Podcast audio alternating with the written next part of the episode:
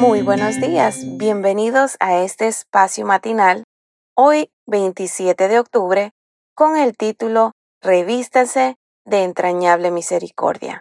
Y la lectura se encuentra en Colosenses 3:12 y dice, Como escogidos de Dios, santos y amados, revístanse de entrañable misericordia, de benignidad, de humildad, de mansedumbre y de paciencia.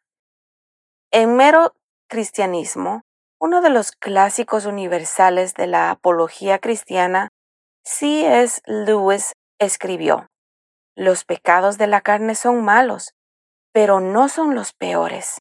Los peores placeres son puramente espirituales. ¿Placeres espirituales malos? Suena paradójico, ¿verdad? Dejemos que el mismo Luis nos explique lo que quiso decir.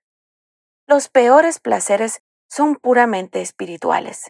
El placer de dejar a alguien en ridículo, el placer de dominar, de tratar con desprecio, de denigrar, el placer del poder o el odio.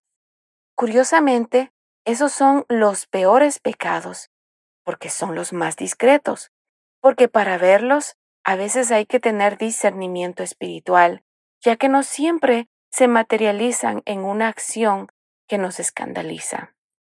Quedan dentro de nuestro espíritu y del espíritu del que los sufre, por supuesto. Por eso Luis los defiende como espirituales.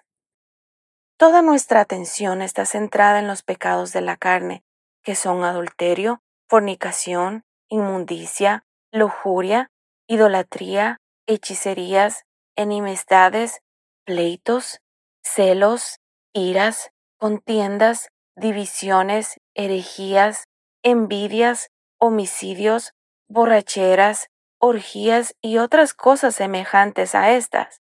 Gálatas 5, 19 al 21. Nos cuidamos de cometer estos pecados, pero nos sentimos con licencia para criticar, para dominar, denigrar y odiar a los que comparten con nosotros la imagen divina. Precisamente como dice Luis, esa hipocresía espiritual nos hace estar más cerca de la perdición que una prostituta. ¡Wow! Mucho antes que Luis, Ellen G. White se expresó en este mismo sentido. Al borracho se lo desprecia y se le dice que su pecado lo excluirá del cielo, mientras que demasiado a menudo el orgullo, el egoísmo y la codicia no son reprendidos. Sin embargo, son pecados que ofenden en forma especial a Dios, porque contrarían la benevolencia de su carácter, ese amor abnegado que es la misma atmósfera del universo no caído. Los ojos altivos, el corazón orgulloso y el pensamiento de los malvados, todo es pecado, nos dice Proverbios 21.4. Cristo murió por destruir todos nuestros pecados, tanto los carnales como los espirituales. La mejor forma de vencer los pecados del espíritu es alimentando el espíritu. Pablo dice, por lo tanto, como escogidos de Dios, santos y amados, revístanse de entrañable misericordia, de benignidad, de humildad, de mansedumbre y paciencia.